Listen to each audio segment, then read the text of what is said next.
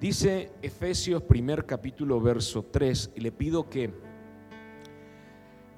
que preste atención, preste atención, los que están adelante, los que están atrás, todos presten mucha atención, porque esto te va a bendecir mucho. Dice Efesios 1.3, bendito sea el Dios y Padre de nuestro Señor Jesucristo, que nos bendijo Diga conmigo, nos bendijo. Él no dice nos va a bendecir y él no dice nos está bendiciendo. Él dijo nos bendijo con toda bendición espiritual en los lugares celestiales en Cristo. Diga conmigo, el Señor no me está bendiciendo, ni me va a bendecir Diga conmigo, el Señor me bendijo. Diga conmigo, con toda bendición espiritual. Le hago una pregunta, ¿dice algunas bendiciones? ¿Qué dice? Toda bendición espiritual, ¿en dónde? En los lugares celestiales, o sea, en las dimensiones espirituales en Cristo. Vamos al verso 8. Dice, ¿qué hizo? Sobreabundar para con nosotros en toda sabiduría e inteligencia. Hizo sobreabundar para con nosotros en toda sabiduría e inteligencia. Diga conmigo, he recibido toda sabiduría e inteligencia espiritual. ¿Me dice amén? Dice, dándonos a conocer el misterio de su voluntad. El misterio habla del secreto de su voluntad, según su beneplácito, el cual se había propuesto en sí mismo de reunir todas las cosas en Cristo en la dispensación del cumplimiento de los tiempos. Así, las que están en los cielos como las que están en la tierra. Unir las cosas que están en el mundo espiritual como las que están en el plano físico. En él mismo, en él asimismo dice, tuvimos herencia. Diga conmigo, tengo herencia. Ya me fue dada la herencia. ¿Y dónde está? Pero ahora viene. Habiendo sido predestinados conforme al propósito.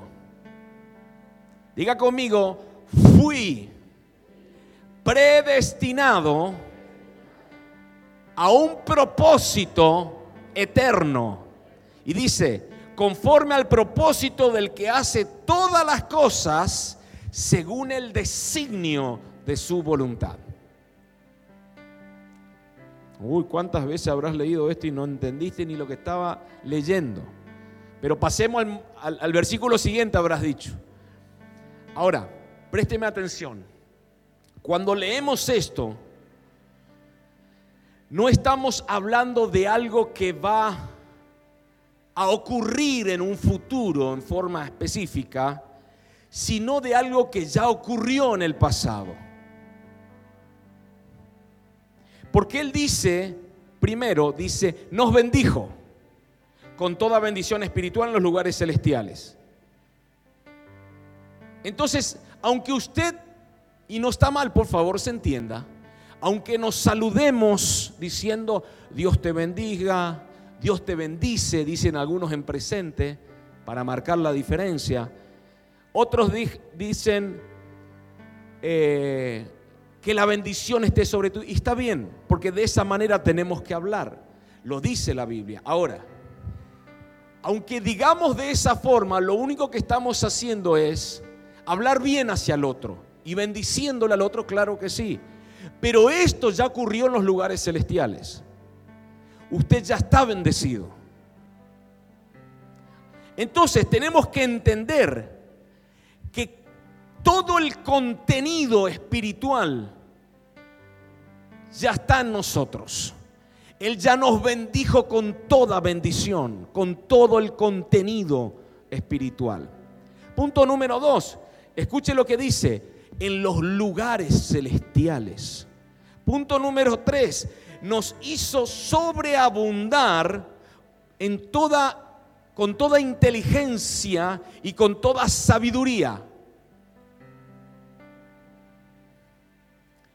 Algunos se quedan pensando, decir, ¿en serio que Dios puso sobre mi vida sabiduría y toda inteligencia espiritual? Porque hasta ahora lo que menos veo es sabiduría e inteligencia en mi vida, pastor.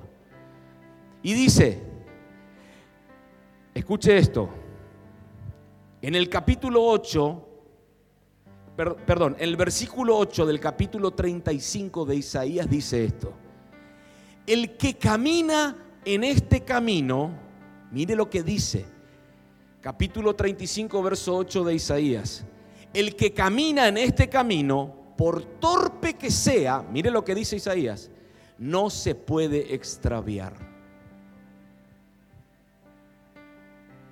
Ahora escuche, porque al ser bendecido en los lugares celestiales, hay algo que se activa en nosotros, que es sabiduría divina, inteligencia espiritual que nos debería guiar eso si le permitimos, diga conmigo si le permito, por el camino correcto.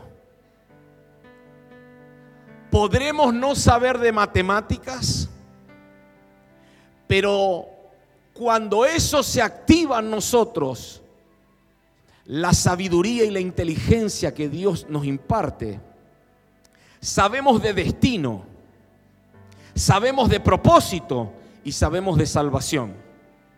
Probablemente algunos no saben hablar muy bien o no saben escribir muy bien, lo cual es entendible. A lo mejor no tengan muchos estudios, pero hay algo que les fue impartido que debe ser activada, que es la sabiduría y la inteligencia que Dios le da y es por eso que usted declara una palabra y aunque no haya probablemente terminado el secundario, aunque no probablemente esté estudiando una carrera terciaria universitaria, cuando usted declara una palabra, hay demonios que huyen. Hay situaciones que se empiezan a dar. Y es por eso que también usted ora y hay enfermedades que se van. Por eso dice la Biblia que Pedro y Juan hablaban y todos quedaban maravillados y dice la Biblia que ellos eran del vulgo, vulgares y sin letras, sin estudios. Y la gente quedaba atónita con lo que ellos hablaban, porque hablaban un lenguaje, hablaban palabras que surgían de una activación, de algo que se impartió que es sabiduría, inteligencia. Cuando se activó, usted va a ver a un Pedro bastante tosco antes de Pentecostés. Y cuando viene el Espíritu se activa eso porque el Espíritu Santo es el que activa aquello que Dios estableció para nosotros. Y después del Pentecostés, hablándole a cientos y miles de personas, la gente quedaba maravillada. Antes lo escuchabas a Pedro y, lo decía, ¿y este loco qué le pasa? Está, chiflado este. Pero después de Pentecostés decía, acá pasó algo con este Pedro, porque el Pedro de antes no hablaba así, el Juan de antes no hablaba así, pero de repente algo pasó algo sucedió. Entonces, ¿por qué le digo esto? Nunca menosprecie a ninguna persona que no tuvo la posibilidad de estudiar, porque si se le llega a revelar esa bendición, esa impartición y se activa, algo vas a empezar a ver diferente en esa persona. No sé si me dice amén a eso. Ahora escuche. Y dice, dándonos a conocer el ministerio o el misterio de su voluntad. Escuche esto. No hay algo en la tierra más poderoso, más seguro y que te dé determinación, personalidad y carácter que aquella persona que se le ha revelado la voluntad de Dios. Cuando se te revela la voluntad de Dios para tu vida, hay algo que se activa en tu interior. ¿Por qué? Porque nada que le ocurra en su ambiente va a poder alterar el gozo y el enfoque, ya que va a entender que eso forma parte del camino en el cual debes transitar para alcanzar ese propósito que a usted se le reveló. Cuando usted dice, bueno, Señor, ¿cuál es tu voluntad con mi, con mi vida? Y el Señor te habla por un profeta, te habla por padres, te habla por el Espíritu, de diferentes formas.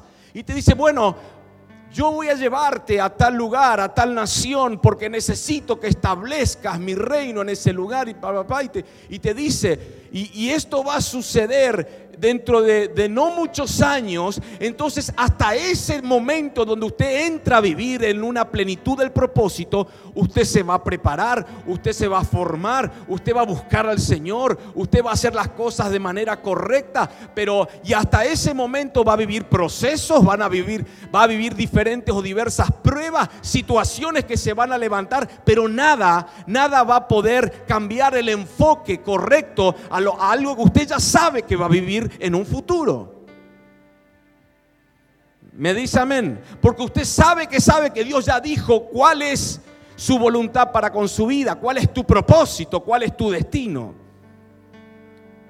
Pablo sabía que tenía que ir a Roma, pero de repente en el transitar hasta Roma padeció un naufragio.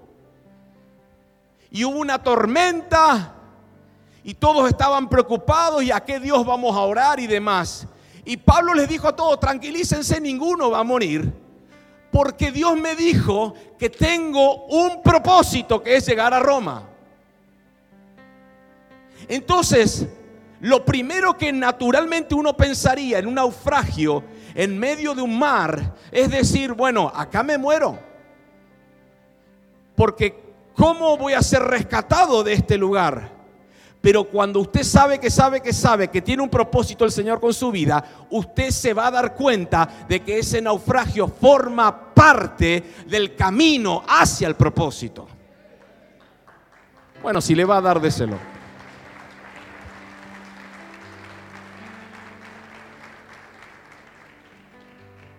Resulta ser que Pablo estaba preso y estaba cantando. Dios mío. No sé si usted eso alguna vez se puso a pensar. ¿Qué hace un preso condenado a muerte cantando a Dios? Seguro que hay unos tornillos que, que se aflojaron. Algo pasó. ¿No debería estar llorando y angustiado? ¿Desesperado? Diciendo, bueno, me entrego, ya estoy condenado a muerte, ya Dios no me va a poder rescatar, nada va a poder suceder. Aquello que yo pensaba que iba a pasar, evidentemente no va a pasar. Pero Pablo no estaba llorando y angustiado como nos suele pasar a nosotros. ¿Sabe por qué? Porque a Pablo se le reveló el misterio de su voluntad. A Pablo se le reveló cuál era su propósito. Y él dice, yo entiendo que el estar preso como condenado a muerte forma parte de la voluntad de Dios para mi vida porque es perfecta, es agradable y es buena. Y si Dios decidió que en mi transitar tengo que aguantar estas prisiones, Gloria a Dios por la decisión del Eterno. Pablo estaba diciendo, Dios no anda improvisando conmigo. Y eso quiero decirte también en esta noche. Dios no anda improvisando con vos, porque todo lo que estás viviendo forma parte del camino para que puedas alcanzar tu propósito. Lo que Pablo está diciendo es, esta leve tribulación momentánea me va a producir un mayor peso de gloria.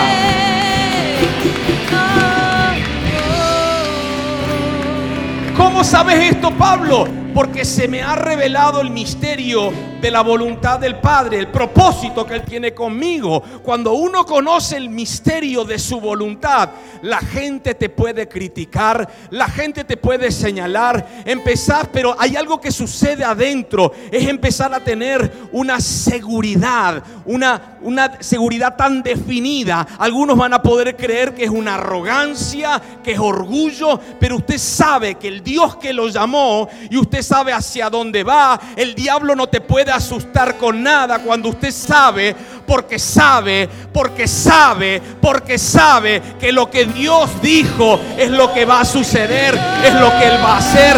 Y hay algo que se activa en el interior. Es un enfoque correcto. La gente va a decir, ¿qué le pasa a este loco? Y es porque usted sabe, que sabe, que sabe.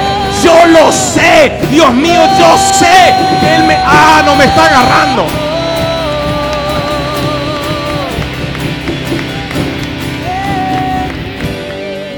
¿Me está siguiendo? Codearle al que está a tu lado y decirle, cuando vos sabes qué es lo que Dios tiene con vos, cuál es el propósito, el destino, decirle así, se te mete una seguridad adentro de que aunque se levanten en tu contra, nada te va a poder detener. Amén. Mire esto. Estaban los amigos de Daniel, Sadrach, Mesach y Abednego. Y le dicen, si ustedes no adoran la estatua, los van a meter en un horno recalentado. Y acá pasan cosas muy interesantes, después lo pueden leer en su casa en el libro de Daniel ellos responden algo con una seguridad y dicen, he aquí, nuestro Dios a quien servimos puede librarnos del horno de fuego y de tu mano, oh rey, nos librará. ¿Quién da una respuesta así? Pero pasa algo inusual después. Los que estaban los soldados que estaban determinados a alzarlos a estos tres hombres de Dios para meterlos en el horno, se morían en el intento. No lea después en su casa, no podían meterlos al horno porque antes de llegar al horno, como estaba recalentado siete veces, la Biblia dice que estos soldados se morían antes de meterlos a estos tres hombres de Dios. Entonces, la pregunta es, que después se la puede hacer cuando investigue, cuando, cuando lea los versículos, ¿quién los metió en el horno? ¿Quién metió a los amigos de Daniel en el horno si los que intentaron meterlos se morían en el intento por el fuego que salía de ese horno? Entonces, Dice en el verso 23 que ellos cayeron en el horno. Y esto significa o habla de que ellos, al ver que se morían los soldados cuando intentaban meterlos en el horno a los tres hombres de Dios, ellos los detuvieron a los soldados para evitar que se sigan muriendo y ellos mismos se lanzaron al horno, solitos. Ahora escuche esto. En la historia oral del pueblo de Israel, dice que ellos, estando adentro del horno, los tres amigos de Daniel, adentro del horno de fuego, recalentado siete veces, dice que oraban y cantaban himnos a Dios. En serio. Yo me imagino naturalmente que si, los soldados sin entrar al horno ya se morían, estos adentro del horno eran ceniza. ¿No es cierto? Pero dice que ellos oraban y cantaban himnos a Dios. La pregunta es, ¿acaso ¿No se quemaban? ¿O no tenían miedo a quemarse? ¿Cómo es que cantan y oran a Dios en medio de un fuego recalentado? ¿Me pueden explicar, amigos de Daniel, qué pasó? Es que a nosotros se nos reveló el propósito de Dios para nuestra vida. Y en ningún momento de lo que hemos visto de ese propósito, que es la voluntad de Dios, ninguno de los tres iba a morir quemado en el horno de fuego. ¿Me está siguiendo hasta acá? Ahora, estaban los discípulos de Jesús en la barca. La tormenta, las olas cubrían la barca. Pero Jesús estaba durmiendo, hermano. ¿Qué le pasa a Jesús? ¿Por qué está durmiendo? Mira el drama que estamos. ¿Qué le pasa? ¿No ves que nos vamos a hundir, Jesús? Ay, mis queridos discípulos, Jesús les ama todavía. Lo que pasa es que estoy durmiendo porque a mí se me reveló el misterio de la voluntad de mi Padre.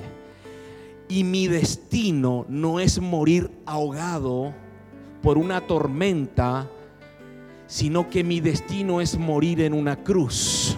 No sé si alguien me está entendiendo. Dios mío, reciba esto.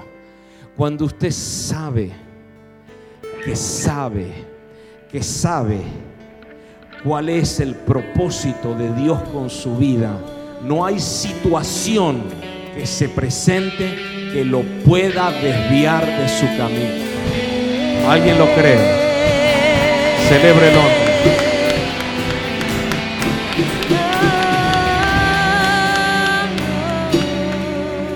Resulta ser que Daniel, el profeta Daniel, estaba haciendo teshuvah.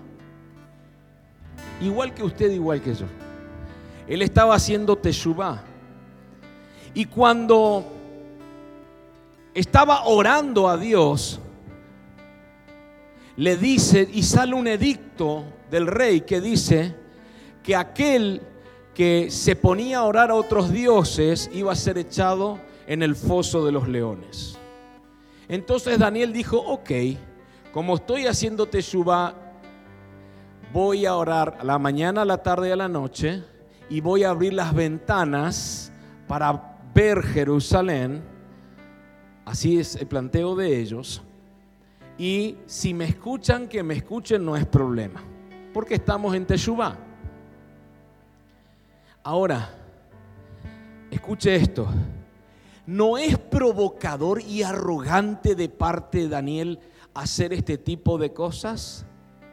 Lo que pasa es que Daniel conocía cuál era su propósito. Daniel conocía cuál era el misterio de la voluntad de Dios para su vida.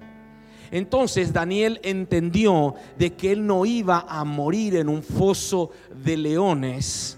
Por eso él siguió avanzando en el tiempo donde él buscaba al Señor. ¿Sabe por qué es importante esto? Porque si no lo conocemos, Dios no va a pedir hacer cosas que muchas veces nos vamos a negar a hacer o que nos van a dar miedo o que nos van a deprimir o nos, van a, nos vamos a sentir abandonados. Por eso necesitamos saber y entender cómo o cuál es el propósito que Dios tiene con nosotros. Esto es importante saber. ¿Hacia dónde voy? ¿Cuál es mi destino? Y demás. Dice Eclesiastés capítulo 7, verso 8, mejor es el fin del negocio que su principio. Eclesiastés 8 dice, mejor es el fin del negocio que su principio. Creo que en alguna oportunidad se lo he declarado esa palabra. El tema no es cómo comenzás, el tema no es cómo comenzaste, el tema es cómo terminaste. No me está agarrando. Quiero que le digas al que está a tu lado, el tema no es cómo comenzás.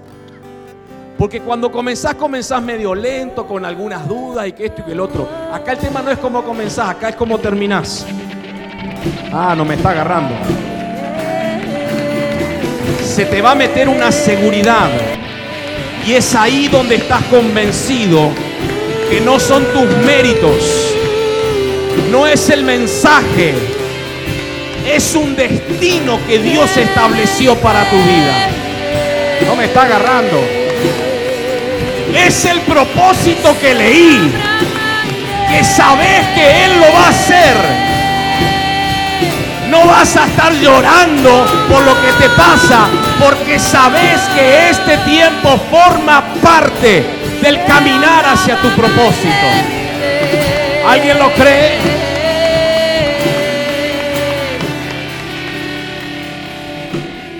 Entonces, dice, primero nos bendijo con toda bendición espiritual. Segundo, esa bendición nos fue dada en los lugares celestiales, en las dimensiones espirituales. Tercero, hizo sobreabundar sabiduría e inteligencia. Nos dio a conocer el misterio de su voluntad y en él tuvimos herencia. Cuando Pablo se refiere a los lugares celestiales, está hablando de una dimensión espiritual. Y aquí entro un poquito en el tema de los efectos proféticos de la próxima fiesta que se viene, que es la fiesta de las trompetas o Bion Teruá, o también llamado Rosh que es el inicio del año nuevo bíblico. Y dice, se entiende que esa dimensión espiritual, en la cual todo el contenido de la bendición de Dios, y sé que te puede chocar lo que te voy a decir, es llamada también Edén. Edén. Edén, Edén. Lugar de placer. Cuando estaba allí el crucificado al lado de Jesús, Él le dice, no te olvides de mí cuando estés en tu reino. Y Jesús le dijo, ciertamente vas a ir al paraíso. Así le dijo, ¿no es cierto? Paraíso, Edén. ¿Sí? Es una dimensión espiritual. Ahora, Adán, cuando vamos a Génesis, Adán no estaba en un plano físico como estamos nosotros ahora. Antes que se le abrieran los ojos, él estaba en una dimensión espiritual, en el Edén. El Edén, el huerto del Edén, huerto del Edén es una dimensión espiritual. Entonces ahí podemos entender por qué sucedían ciertas cosas. Ahí está todo el contenido de Dios en ese lugar. En Edén no hay necesidad, no hay dolor de cabeza, no hay chisme, no hay enfermedad. Cuando usted lee y estudia la Biblia se va a dar cuenta de que hay una historia en Génesis 1 Génesis 2. Y hay otro tipo de historia en Génesis 3 hasta Apocalipsis. Génesis 1 y 2 hay una historia y de Génesis 3 hasta Apocalipsis hay otra historia. ¿Cuál es la historia? De que Génesis 1 y 2, todo lo que hay ahí es perfecto. Es hermoso. Todo sucede de manera instantánea. Parece mágico el lugar. Y dijo Dios, produzca la tierra árboles y frutos, y vio Dios que era bueno. Todo era bueno allí, todo era perfecto. Los animales se reproducían y vio Dios que era bueno. Pero en el capítulo 3 de Génesis todo se complica. Entonces, haciendo una vista sintética, la proyección de Dios es que todo el Génesis 3 hasta Apocalipsis, lo que Dios quería hacer es regresarlo hasta Génesis 1 y 2. Por culpa del primer Adán, se terminó ese tiempo de Génesis 1 y 2. Y pasamos al segundo tiempo que era Génesis 3 hasta Apocalipsis. Por culpa del primer Adán. Entonces el Señor dice, yo quiero que vuelvan a Génesis 1 y 2. ¿Y cómo hacemos? Voy a mandar al postrer Adán. ¿Se acuerda quién es el postrer Adán? Diga conmigo, es Jesús de Nazaret. Ahora, ¿para qué? Para volver a traerlo al lugar donde no había dolor, no hay enfermedad, donde todo es bueno. Por eso estábamos declarando recién, si te tengo a ti, lo tengo todo. Porque al venir a Yeshua, a Jesús, volvemos a ser restablecidos en todas las cosas. Se lleva los dolores, enfermedades, toda bendición en Cristo, toda bendición está sobre nosotros. No sé si alguien me lo está recibiendo. Todo es bueno. Me dice amén. Ahora, vamos a usar un poquito lógica. Escuche, Génesis 1.28. Dice, y los bendijo Dios. Génesis 1.28. Y los bendijo Dios. Y les dijo, fructificaos, multiplicaos, llenad la tierra, sojuzgarla, y señoread en los peces del mar, en las aves de los cielos y todas las bestias que se mueven sobre la tierra. ¿Cómo voy a señorear? ¿Cómo voy a administrar? ¿Cómo voy a gobernar sobre todo ese plano físico en toda la tierra si no tenemos en ese momento automóviles, medios de movilidad, no hay colectivo, no había tren? ¿Cómo hace para moverte en la faz de la tierra? Adán, a pata. Explícame. Y andaba en caballo, pastor. No sé. ¿Cómo haces para gobernar en los peces del mar si no había un equipo de buzo, no había submarino, no había lanchas? Explíqueme por favor cómo hacía Adán si tenía que gobernar en las aguas. ¿Cómo gobernaba Adán en las aves de los cielos? No había aviones, no había cohetes, no había nada de eso. No había helicópteros. ¿Cómo ponerle nombres a todos los animales y recordarlos? Explíqueme. ¿Cómo lo hizo Adán? Si, si usted me ve a mí, ¿a cuánto de los que están aquí le he preguntado más de tres, cuatro veces su nombre y no me acuerdo? Imagínese a Adán, que se acordaba de todos los nombres, hermano. Porque Adán no estaba en un plano físico, sino en una dimensión espiritual, en una dimensión sobrenatural. La inteligencia de Adán era superior. El coeficiente intelectual estaba al ciento por ciento para poder memorizar todos los nombres de todos los animales de la tierra. Usted y yo tardaríamos mucho tiempo, pero Adán no. Y no quiero avanzar con eso porque se va a volver loco. Ahora, fíjese esto. Para enseñorear en los peces del mar, no habiendo submarino, no había un equipo de buzo. ¿Cómo hacía? Adán debía respirar debajo del agua. No había otra forma para explicarlo. Si no había ningún sistema para que él pueda ir a gobernar sobre los peces del agua en el mar. Entonces era una dimensión espiritual llamada Edén. Pero cuando Adán peca, dice que se le abren los ojos. Los ojos fueron abiertos y ahí se dieron cuenta de que estaban desnudos. Ellos estaban rodeados de gloria. Pero al abrirse los ojos se dieron cuenta que esa gloria ya no estaba más. ¿Qué pasó antes que no se daban cuenta y solo, solo pasó después de pecar? Porque era una dimensión espiritual. Entonces, escuche, usted me dice, ¿cómo la mujer habló con la serpiente? Porque se podía hablar con los animales en esa dimensión espiritual. ¿Me está siguiendo? Ahora escuche esto. Voy a acelerar al pecar fueron quitados del Edén. Usted ya sabe eso. Y fueron trasladados al plano físico. En ese momento es donde empieza Rosh. Ahí fue donde empezó, desde donde se cuenta, desde el momento cronos, donde empieza en un plano cronológico, en un, en un plano físico, donde se empieza a contar el aniversario de la creación del mundo. ¿Me entiende hasta acá? Ahora escuche esto. Caín, ¿se acuerda de Caín? ¿Qué no se va a acordar de Caín? Mata a Abel por celos. ¿Sí? ¿Estamos de acuerdo? ¿Por qué celos si antes no había celos? No había muerte, no había dolor, pero ahora sí había, porque ya no estaban más en la dimensión espiritual, estaban en un plano físico.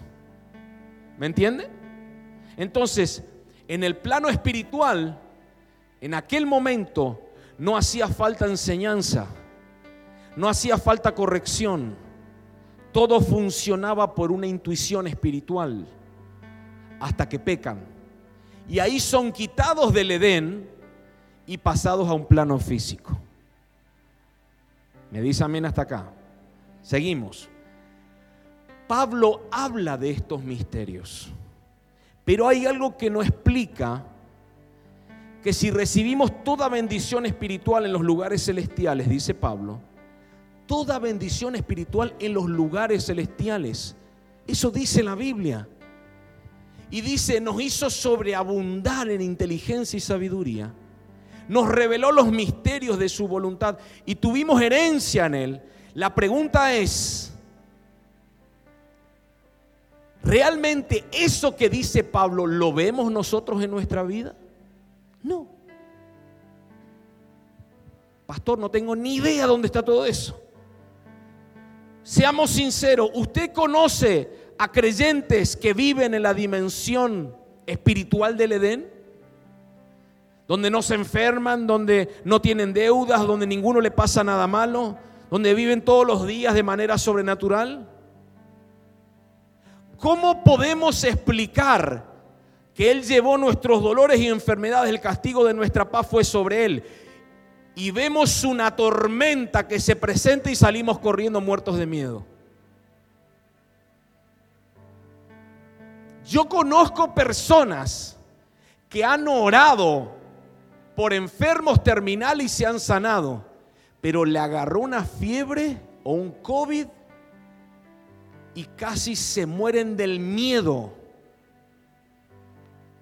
¿Dónde quedó la revelación, el entendimiento de los méritos de Jesús? ¿Hay alguien acá? La Biblia dice que tenemos herencia. Y cuando usted escucha eso, lee eso, usted dice, pastor, herencia, y mete la mano en el bolsillo, eh, ¿herencia en serio? ¿Dónde? ¿Dónde está eso? ¿Dónde está la herencia? ¿Cómo puede ser que diga sabiduría e inteligencia y que nos reveló su voluntad y constantemente hay peleas, divisiones, discusiones en las iglesias, como... ¿De qué, qué estamos hablando, Pablo? Vivimos más como esclavos que como hijos. Vivimos tan mal con todas las promesas que hay. ¿Y dónde están los cumplimientos de estas palabras? ¿Dónde están? Ahora, si realmente a usted se le reveló la voluntad de Dios, usted sabría muy bien cuál es su función en el cuerpo de Cristo y no debería estar en discusiones o disensiones, ya que no debería afectarle, porque entiende lo que tiene que hacer y avanza, avanza hacia su propósito. Ahora, mire esto, viene Judas y le dice, Jesús le dice, así le dice Jesús, amigo, insólito. Jesús le dice a Judas, amigo. Pero Jesús no le dice a Judas, amigo, como usted decimos, usted y yo decimos acá en Resist, eh, amigo, ¿cómo está? No. Jesús cuando te dice amigo, te lo dice de verdad. Porque un amigo es el que da su vida por vos, ¿sí o no? Jesús le dice a Judas, amigo, haz lo que tengas que hacer. Entonces yo me quedo a pensar y digo, ¿cómo Jesús le va a decir amigo a aquel que lo iba a entregar? ¿Cómo le vas a decir amigo al que te va a traicionar? Lo que pasa es que yo lo consideraba Judas mi amigo y en ese momento que le dije, amigo, haz lo que tengas que hacer, porque lo que Judas iba a hacer forma parte de mi caminar para alcanzar el propósito. ¿Me está siguiendo? Aunque usted piense que no debería decirle amigo, para Jesús, si vos formás parte del cumplimiento del propósito de la vida de alguien, entonces nada va a cambiar tu óptica de esa persona y de lo que te pueda hacer la gente. Cuando empiezan a ocurrirte situaciones que usted dice, no, esto que me está por pasar me está por arruinar la vida. No, esto que te está por pasar forma parte del camino para alcanzar el propósito que Dios dijo que estaba sobre tu vida. Entonces no te va a desviar, no te va a amedrentar, a intimidar, no va a agarrarte temor porque sabes que sabes que sabes que Dios ya estableció algo para vos. Me dice amén hasta acá. Ahora escuche esto. Pedro le niega y usted sabe de eso. Y después de resucitar, lo primero que hizo fue, tráigamelo a Pedro. Es decir, cuando yo sé de mi propósito, nada puede cambiar mi perspectiva de la gente. Ahora, la pregunta es, ¿eso que hizo Jesús, lo vemos los creyentes? No, no lo vemos. Entonces, ¿qué está pasando? Hay algo que no cierra, hay algo que no concuerda. Si dice que nos dio paz, ¿por qué estamos depresivos? Si dice que tenemos herencia, ¿por qué estamos como pobres? Si dice que recibimos sanidad, ¿por qué estamos como enfermos? Si dice que se llevó iniquidades, ¿por qué seguimos cometiendo las mismas iniquidades de siempre? Entonces la realidad que viven muchos es diferente a la verdad que predican. Entonces Pablo dijo esto, estas bendiciones están en los lugares celestiales. Pero pastor, yo no vivo en los lugares celestiales, yo vivo acá en resistencia. Entonces, acá está el tema. Hay un proceso de sacarla de ese lugar y materializarla a este lugar hay algo que todavía no hemos aprendido para traer lo que está en la dimensión espiritual, que es tu bendición, que es tu herencia, para traerla acá al plano físico. No sé si alguien me lo está agarrando. Dígale al que está a su lado, hay algo que tenemos que hacer. Me mira acá Johnny, así me hace. Escuche esto. Efesios 1.10 dice, de reunir todas las cosas en Cristo, en la dispensación del cumplimiento de los tiempos, así las que están en los cielos como las que están en la tierra. Lo único gratis es la salvación, usted ya lo sabe. Lo único gratis es la salvación. Diga conmigo, lo único gratis es la salvación. Todo el resto hay que pagar un precio.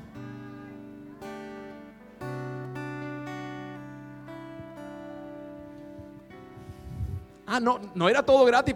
La salvación sí. Diga conmigo, todo el resto hay que pagar un precio. Esto no se transfiere. Mi herencia no la recibo gratuitamente, hay que pagar un precio. Y ese precio no es dinero, ese precio es proceso, ese precio es madurez, ese precio es carácter, ese precio son rodillas, ese precio son lágrimas, ese precio es sufrimiento, ese precio son situaciones que se presentan. Ese es el precio que se paga para poder traer lo que está ahí en el mundo espiritual aquí en la tierra. Es por eso que no todos lo viven porque no todos están dispuestos a pagar el precio.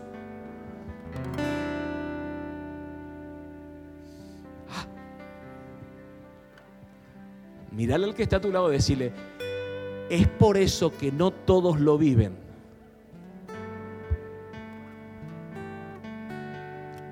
Entonces saco una pequeña conclusión, una pequeñísima conclusión a esto que acabo de decir.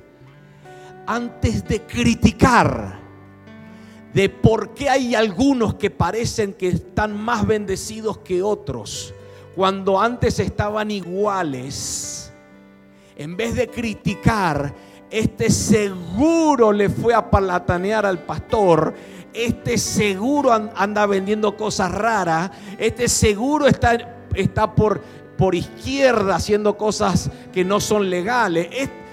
antes de sacar conclusiones y de criticar y señalar y condenar y juzgar a tu hermano, pregúntale qué está haciendo para pagar el precio, para bajar lo que está ahí arriba aquí a la tierra.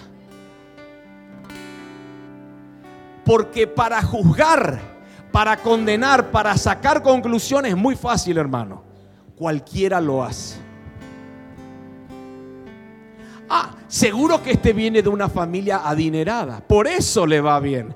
Ah, seguro porque este hizo tal cosa, por eso le va bien. ¿Sí? Enganchó, tiene un contacto en la casa de gobierno, por eso le va bien. Ah, porque este es amigo de tal y de tal y de tal y por eso le va bien. No, no, no, no, no, no, no. Déjeme decirle algo, pregunte, ¿qué estás haciendo para poder bajar las bendiciones que están en los lugares celestiales al plano físico? Algo loco debe estar haciendo este, que yo todavía no lo estoy haciendo.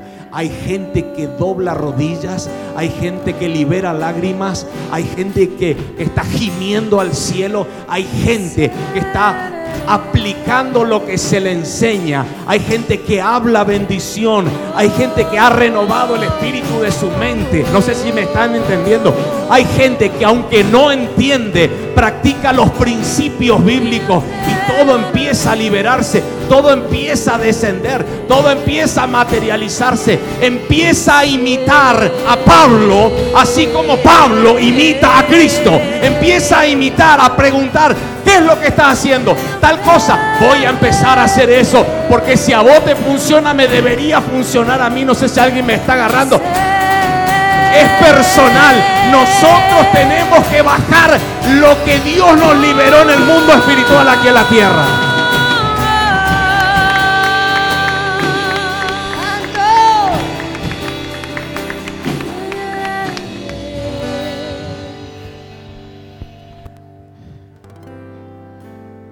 Hay dos opciones.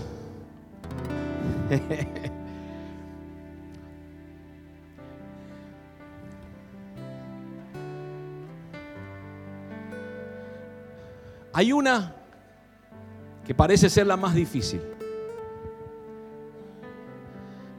Las dos son viables y las dos deberíamos hacer. Primero, en esta casa te venimos enseñando, porque somos una casa de formación. Te enseñamos de integridad, te enseñamos de santidad, de ser justos, obedientes, temerosos, generosos, legales, leales. Todas las cualidades de Jesús. En el hebreo Jesús, al igual que otros en la Biblia, eran llamados justos. Sadik en el hebreo. Un justo como Jesús es digno de imitar. ¿Alguna vez se te podría haber ocurrido que estando Él en la cruz, crucificado, que Él pueda decir, Padre, perdónalos.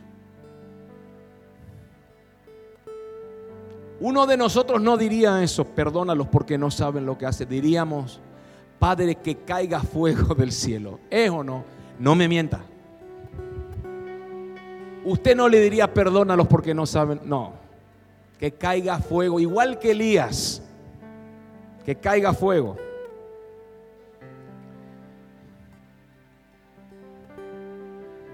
una persona que habla mal de vos y te enterás, lo primero que haces es retrucarle todo lo que dijo de vos. Y si lo tenés al frente, o lo golpeás, o lo maldecís, o lo denunciás. Pero delante de Jesús, una persona que habla mal de él, Jesús te dice, este es un verdadero israelita en el cual no hay engaño. Una persona como Jesús, justa, sadik, es una persona que vive un nivel muy alto, un calibre muy alto de integridad, de santidad, de obediencia, de lealtad, de fidelidad, digno de imitar. Él decía, al que te pida, dale. Al que te pida que le ayudes a llevar una milla, llévale dos. ¿Quién te va a decir eso, hermano? Al que te maldice, bendícelo. Jesús decía eso, hermano. El que te maldice a vos, ¿cuál es tu primera reacción? Corto maldición y le vuelve al que me maldijo.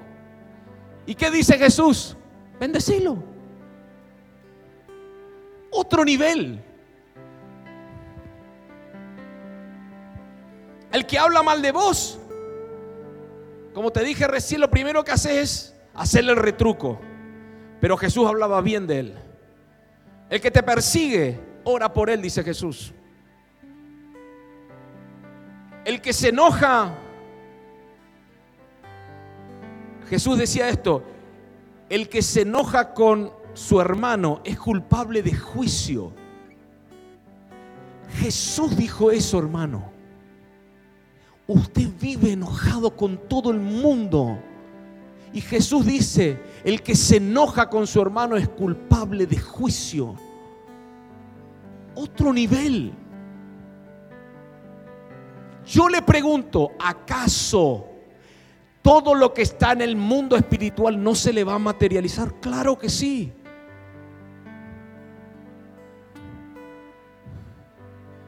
Digno de imitar. Dígale al que está a su lado, como el que se enoja con su hermano es culpable de juicio, entonces decirle al que está a tu lado, tenés prohibido enojarte con tu hermano. Si usted llega a ese nivel que Jesús vivía, todo lo que está en el mundo espiritual se le empieza a materializar. Ah, está complicado, pastor. Está complicado. Pero vamos al punto 2. Porque el uno es el que estamos formando. Nosotros estamos formando ese tipo de personas. Que no solamente lo sepas, sino que lo vives, lo apliques en tu vida. Que vivas como un justo verdaderamente. Pero hay otras cosas, escuche esto. En las fiestas espirituales, en las fiestas bíblicas, hay portales, hay hay ventanas espirituales que se abren. En misericordia, por supuesto.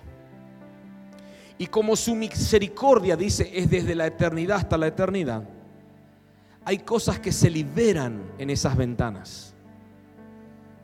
Hay mucha gente que usted y yo conocemos que viven y reciben cosas del cielo que no se merecen, ¿sí o no?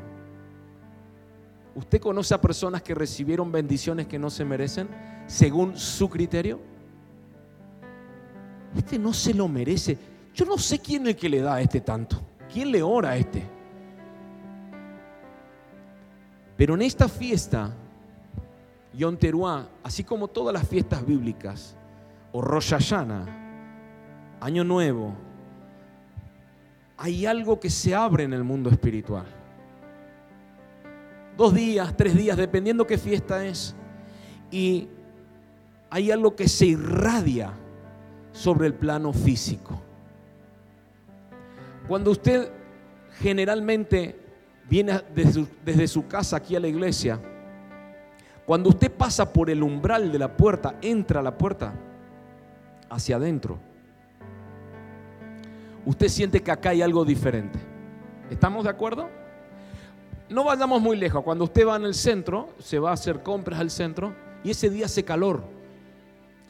Y usted está pasando justo, va a entrar justo a un negocio y afuera hace un calor, pero cuando usted entra al negocio está prendido el aire, es como que cambia de ambiente. Sí, acá hay otra gloria, ¿no es cierto? Un calor afuera, bueno, de eso hablo. Cuando se abre la puerta es como que hay algo que antes de entrar ya siente que viene el frío. De eso estoy hablando. Cuando se abre una ventana espiritual en una fiesta, en una fecha específica, algo se libera del mundo espiritual hacia tu vida, que es lo que yo estuve enseñando hace tiempo atrás. Y para nosotros ser irradiados de esa bendición, tenemos que estar latentes en esos días. Expectantes, claro que sí en intimidad con el Padre, claro que sí. ¿Por qué? Para que aquello que el Padre quiere soltar sobre tu vida sea irradiado en esa fiesta bíblica. Me dice amén hasta acá. Es como que hay cosas en el mundo espiritual que se empiezan a plasmar en el plano físico por dos días, en esta fiesta, por ejemplo. Entonces, escuche esto, escuche esto que está bueno. ¿Se acuerda de José? José el que fue vendido por sus hermanos, ¿se acuerda? Que estuvo ahí en, el, en la, la cisterna y después lo vendieron a sus hermanos, ¿se acuerda? Bueno, él fue llevado a la casa de Potifar y después a la cárcel. ¿Se acuerda de eso? Escuche esto. José sale de la cárcel y en el mismo día fue nombrado virrey de Egipto. ¿Sabe cuándo fue eso? Eso fue en Rosh. El mismo día que estuvo en el calabozo, en la cárcel, el mismo día pasó a ser virrey de la nación más poderosa de la faz de la tierra en ese momento. ¿En cuándo, ¿cuándo fue eso, pastor? Rosh Hashanah hay un portal que se abrió y lo bendijo a José. Y un chispazo lo tocó. Y José fue puesto como virrey. Por supuesto, tuvo que revelar, tuvo que dar consejo. Claro que sí hizo su parte, pero fue puesto como segundo de una potencia del mundo. Un día como Rosh porque estamos hablando de los efectos proféticos de lo que va a pasar este fin de semana. Alguien puede recibir eso. Un día como Rosh Hashanah o Yom Teruah, que es la fiesta de las trompetas, a Sara, la mujer de Abraham, se le abrió la matriz. Un día como hoy, a Raquel, la mujer de Isaac, se le abrió la matriz. Y para los que me han preguntado en estos días, un día como ese, como Rosh la matriz de Ana, la mamá del profeta Samuel, se le abrió la matriz. ¿Cuándo fue eso? Yo no, mire, no, no quiero decir nada, pero si hay alguna mujer aquí que estaba queriendo quedar embarazada, prepárese para los próximos días. Nah. Algo va a afectar a su matriz. ¿Por qué sucedió esto? Porque se abrió un portal y le bendijo. Porque es un día de dictámenes, un día de juicio, es un día de favor, es un día de nuevos comienzos. Diga conmigo, nuevos comienzos. Ahora, nosotros tenemos herencia en Cristo, me dice amén. Cuando nos conectamos con las dimensiones espirituales, algo debe liberarse a nuestro favor. Los profetas que te han profetizado no se, han equivocado. ¿Por qué? Porque toda palabra profética que te han soltado, esos profetas la vieron en el mundo espiritual, en el mundo eterno, y aunque no los veas, tenemos que sacarla de ese lugar y materializarlo aquí en la tierra. Y ahí es donde podés poner demanda para recibir eso. Me dice amén. ¿Cómo ponemos demanda? ¿Cómo, ¿Cómo hacemos para que todo esto ocurra, pastor? Estamos haciendo teshuva. Le vengo enseñando para este día. Todo lo que te estoy hablando hoy tiene que ver con lo que venimos haciendo en estos días. Todo. Por eso te vengo diciendo, perdona al que te ofendió. Pedile perdón al que le hiciste mal. Arregla tus cuentas, no le debas nada a nadie. No vivas mentiras, viví verdades. Hoy el Señor me dijo dos cosas cuando estaba en intimidad con Él. Primero, no vivas mentiras. Hay gente que se acostumbró a vivir mentiras, a ocultar cosas y a ocultar o vivir medias verdades o medias mentiras, como lo quiere llamar, que termina siendo una mentira. Esas cosas tenemos que llevarlos a la presencia de Dios. Y otra cosa que me dijo es, no hables mal de tu hermano, no lo maldigas, no chismosees, cuida tu lengua. Hay una creencia hebrea, escuche, que no está escrita en la Biblia, pero son, ellos tienen mucha sabiduría, que ellos creen que es tan complicada tratar la lengua. Fíjese, cuando usted lee el libro de Santiago, el, hermano de Jesús, Santiago, en la Biblia, Santiago, Fíjese que Santiago habla de la lengua como un mundo de maldad, ¿sí o no? Así habla impresionante. Y tiene razón Santi.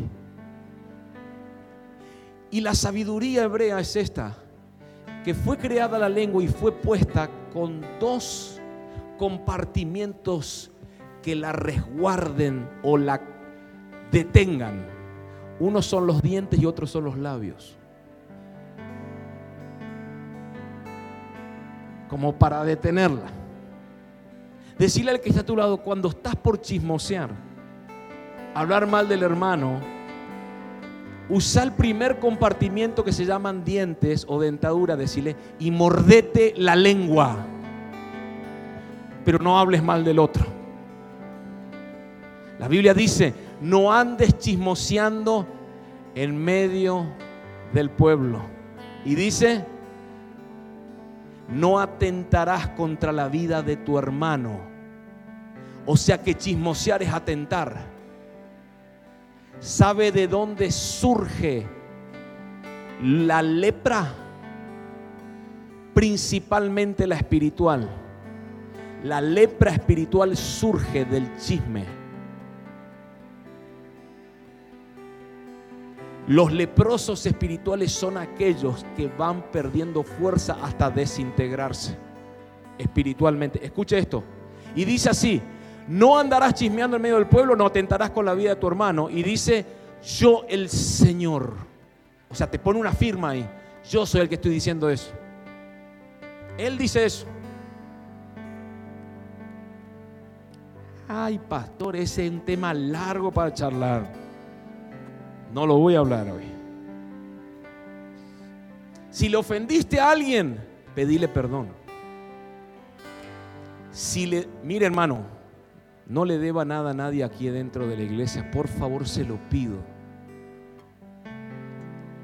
Yo acá tengo hijos de, de algunos años que ya fueron formados y que yo tengo claridad de que no andan debiéndole nada a nadie ni viven del fiado.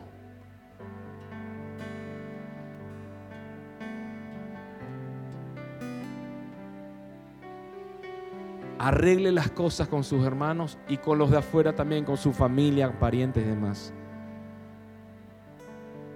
¿Me puede decir amén a eso?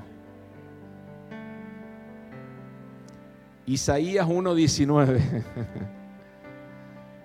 dice, si quisieres y oyereis, ya estoy terminando, y comiereis el bien de la tierra, si no quisieres y fuereis rebeldes, seréis consumidos a espada, porque la boca de Yahweh lo ha dicho. Tenés que quererlo. tenés que desearlo. Cuando Jesús iba a sanar a alguien, escuche esto, ya estoy terminando. Él le decía, Jesús, hijo David, ¿qué pasa? ¿Qué, qué querés? ¿Qué querés? ¿Qué, me estás llamando Jesús, hijo de David? ¿Qué, ¿Qué pasa? Necesito que me lo digas. ¿Qué quieres que te haga? Quiero ver. Listo, recíbelo. Tenés que quererlo. Tenés que anhelarlo. Si hay una herencia, hermano, aunque usted hoy no la vea materializada, tiene que desearla y tiene que ir en pos de eso. Hay que pagar un precio. El Señor hace años atrás ha puesto algo fuerte en mi corazón, que es llevar a los hijos a ser maduros. ¿Sabe por qué? Le explico por qué. Porque en la madurez la herencia se materializa. Usted quiere la herencia. ¿A quién le va a dar la herencia? ¿Usted a, quién le va a dar su herencia? ¿A unos niños que no saben administrarla o a, hijos que ya están maduros? Y a los hijos que están maduros. El tema es que la madurez nuestra espiritual no, no se forma de la misma manera que la física. Porque usted sabe que a cierta edad, ya en cierta manera, usted ya ha crecido, está madurito, ya cambió su manera de pensar en teoría, pero en la parte espiritual hay personas que siguen viviendo como niños, que todavía buscan tomar la leche espiritual y no buscan alimentarse justamente de comida sólida. ¿Por qué? Porque no quieren relacionarse con Dios, no quieren orar, no quieren buscar a Dios, quieren que les solucione la vida a los pastores. Y así no funciona. Pero queremos la herencia todos. Ah, no, eso sí, pastor. Porque usted ya está pensando, si hay herencia debe haber casa, auto y negocio. Ay, con eso estamos ya, pastor. No te va a venir hasta que no entres en madurez y te vas a acordar lo que te digo, porque el día que entres en madurez vas a ver cosas que nunca te imaginaste que ibas a vivir. ¿Por qué? Porque no es porque ay, eh, el que el pastor es bueno porque me libera la bendición. No, es que lo que ya estaba destinado para vos en los lugares celestiales empezó a materializarse. Ahí estaba todo el dato. El tema es que había que pagar un precio. Quiero que le digas al que está a tu lado, a ver si te acordás, cómo se paga el precio. Vamos a decirle. Por lo menos decirle tres puntos. Decirle a Daniela porque capaz que no se acuerda.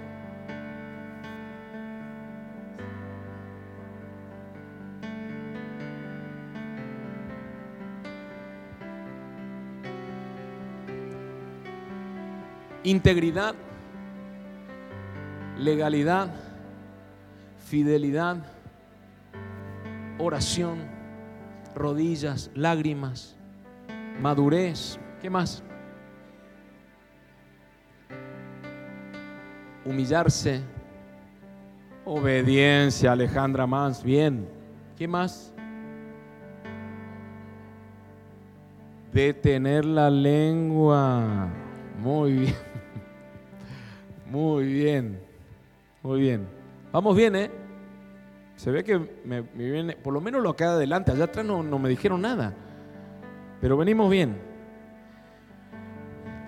La religión nos enseñó que querer estar bien es pecado, porque eso no es ser humilde. Eso nos metió en la cabeza la religión que para que seamos ungidos tenemos que ser pobres, enfermos, con miles de millones de pruebas. Es la única manera de ser ungido. La religión enseña eso. Pero la Biblia nos enseña otra cosa. Abraham, Jacob, Job José, Salomón, está comprobado que eran los hombres más ricos del mundo en su momento. Multimega millonarios. Y había una unción sobre ellos impresionante. No se trata de lo que poseemos, sino del corazón que se rinde delante de Dios. Si usted tiene el corazón preparado, todo lo que el Padre le dio por medio de su Hijo se va a materializar. Todo lo que Dios dijo que es para usted se le va a materializar. Va a demandar un precio, pero claro que te va a demandar un precio. Quiero que le digas al que está a tu lado, tenés herencia. Tenés herencia, decir al del otro lado, hay una herencia para vos. Amén. La Biblia en ninguna parte dice que Jesús era pobre. Si usted encuentra el versículo, después me lo pasa, por favor. Vamos a analizarlo juntos. La Biblia dice que Él siendo rico se hizo pobre para que en su pobreza fuésemos enriquecidos. Él era rico. ¿Hay alguien acá? En la cruz, y lo enseñé hace tiempo atrás, hubo un intercambio. Si están enfermos, enférmenme a mí, dijo Jesús, para que de mí se libere sanidad sobre ellos. ¿Qué más hay? La paz vale mucho. Entonces el castigo de nuestra paz fue sobre él. Entonces Jesús dijo, denme el castigo a mí y denle la paz a ellos. ¿Qué más hay? Dice, fue molido por nuestras rebeliones. Entonces Jesús dijo, muélanme a mí y denle la victoria a ellos.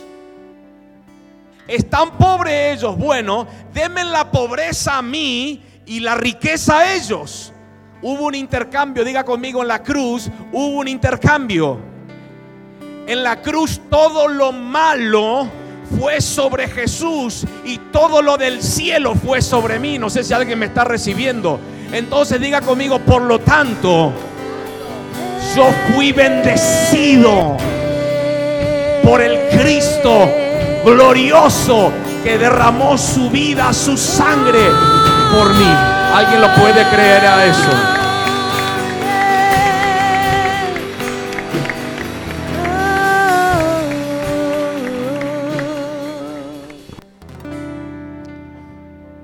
Loco porque ahora vamos a decir, pero usted va a hablar de esto en serio. Mire, hay un principio hebreo que dice así. Algunos lo van a notar seguramente porque es fuerte lo que le voy a decir hasta que tu deseo de dar no sea mayor que el de recibir, todavía no vamos a estar listos para administrar todo lo que Dios nos quiere dar. Reitero, hasta que tu deseo de dar no sea mayor que el de recibir, no vas a estar listo para administrar todo lo que el Padre te quiere dar. No sé si alguien me está entendiendo. Porque hay gente que quiere recibir, pero no quiere dar. Y Dios te dice así, en este principio, hasta que el, tu deseo de dar no sea mayor que ese deseo que tenés de recibir, todavía no estás dispuesto o preparado para administrar todo lo que se te va a liberar del mundo espiritual. Wow. Amén. ¿Qué pasa este, este viernes? año 5784. Mire que voy a profetizar acá. Y después pasamos al ungimiento. Generalmente los años hebreos, los últimos dos números, se los trata. Año 84, 5784 es lo que vamos a empezar, una nueva temporada. El año 80 o la década del 80 es la década del Pei, pei, que significa boca, hablar, expresar, declarar, declarar palabras. También significa espada afilada. Esta es la década del pei. Y se refiere a una década donde está, vamos a hablar todo lo que el Padre nos revela o nos reveló en la década pasada, que era la época del Ayin, la, década del Ayin, la, la década de los ojos. Lo que vimos y se nos reveló. Ahora escuche esto. Es una década para predicar, para enseñar, para evangelizar, para declarar, decretar la palabra. La letra P también representa la casa, la familia.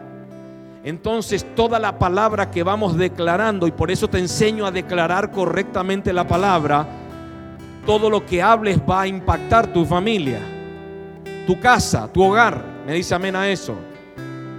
Pero como es año 5784, el número 4, uno de los significados es matriz.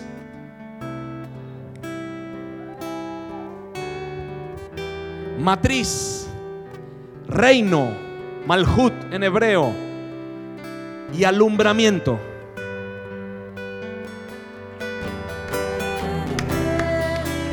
Año 5784 va a ser proféticamente el año en que tendremos la autoridad para hablar, para declarar las palabras, pero también para establecer el reino, para dar a luz diseños de Dios. Levante su mano y reciba, porque le hablo al espíritu de la casa.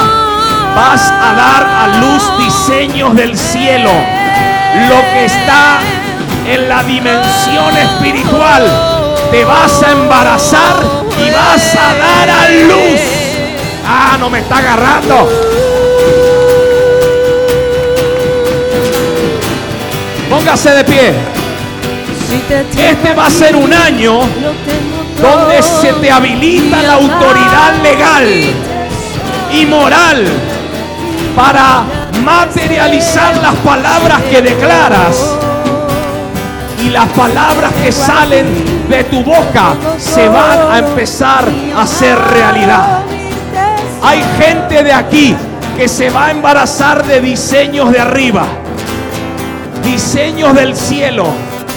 Te vas a embarazar. No, no, no me está agarrando. Tu espíritu se va a embarazar.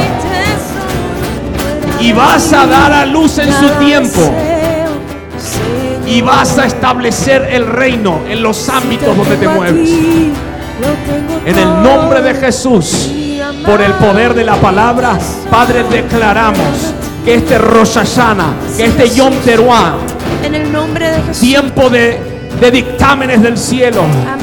Los hijos de esta casa van a ser totalmente bendecidos en la temporada que vamos a iniciar. En el nombre de Jesús, por el poder de la palabra. Amén. Te tengo amén. Y tengo todo, mi amado, mi tesoro, fuera de ti. Aleluya. Deseo Senhor.